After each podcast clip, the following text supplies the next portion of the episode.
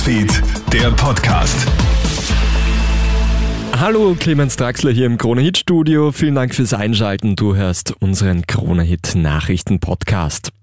Jetzt wird es wieder laut auf unseren Straßen, denn heute steigt der nächste weltweite Klimastreik. Auch in Österreich werden wieder zigtausende Menschen für die Zukunft unseres Planeten demonstrieren. Insgesamt sieben Demonstrationen sind laut Fridays for Future angemeldet, und zwar in Wien, Graz, Linz, Salzburg, Klagenfurt, Innsbruck und St. Pölten. Clara König von Fridays for Future. Wir erleben momentan eine fossile Energiepreiskrise. Wir haben die Klimakatastrophe im Sommer erlebt und die EU-finanzierten russischen Angriffskrieg aufgrund unserer fossilen Abhängigkeit. Und Österreich hat keinen Plan, wie wir da rauskommen sollen. Und das werden wir einfordern. Die NATO-Staaten verurteilen gestern Abend die geplanten Referenden.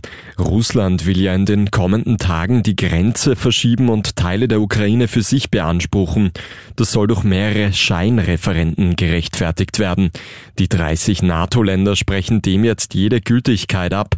Diese hätten keine Legitimität und würden einen eklatanten Verstoß gegen die UNO-Charta darstellen. Im deutschen Erfurt müssen jetzt fünf Männer nach einem Barbesuch behandelt werden. Ein 25-Jähriger stiehlt eine Flasche von der Theke im Glauben, es wäre ein Kräuterlikör. Tatsächlich handelt es sich jedoch um ein ätzendes Reinigungsmittel. Die Beteiligten im Alter zwischen 19 und 25 Jahren erleiden Verätzungen im Mund und Rachen. Der 25-Jährige wird jetzt wegen Diebstahls und fahrlässiger Körperverletzung angezeigt.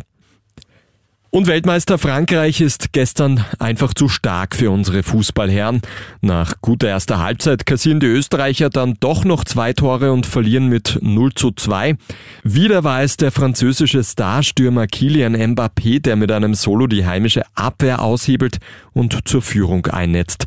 Auf österreichischer Seite ist seit gestern übrigens Marco Arnautovic Ex-Eco-Rekordspieler mit Andy Herzog. Beide Spieler sind 103 Mal für das Nationalteam aufgelaufen. Das war's auch schon mit dem Update. Vielen Dank fürs Einschalten. Ein weiteres gibt's dann am Nachmittag. Krone Hits, Newsfeed, der Podcast.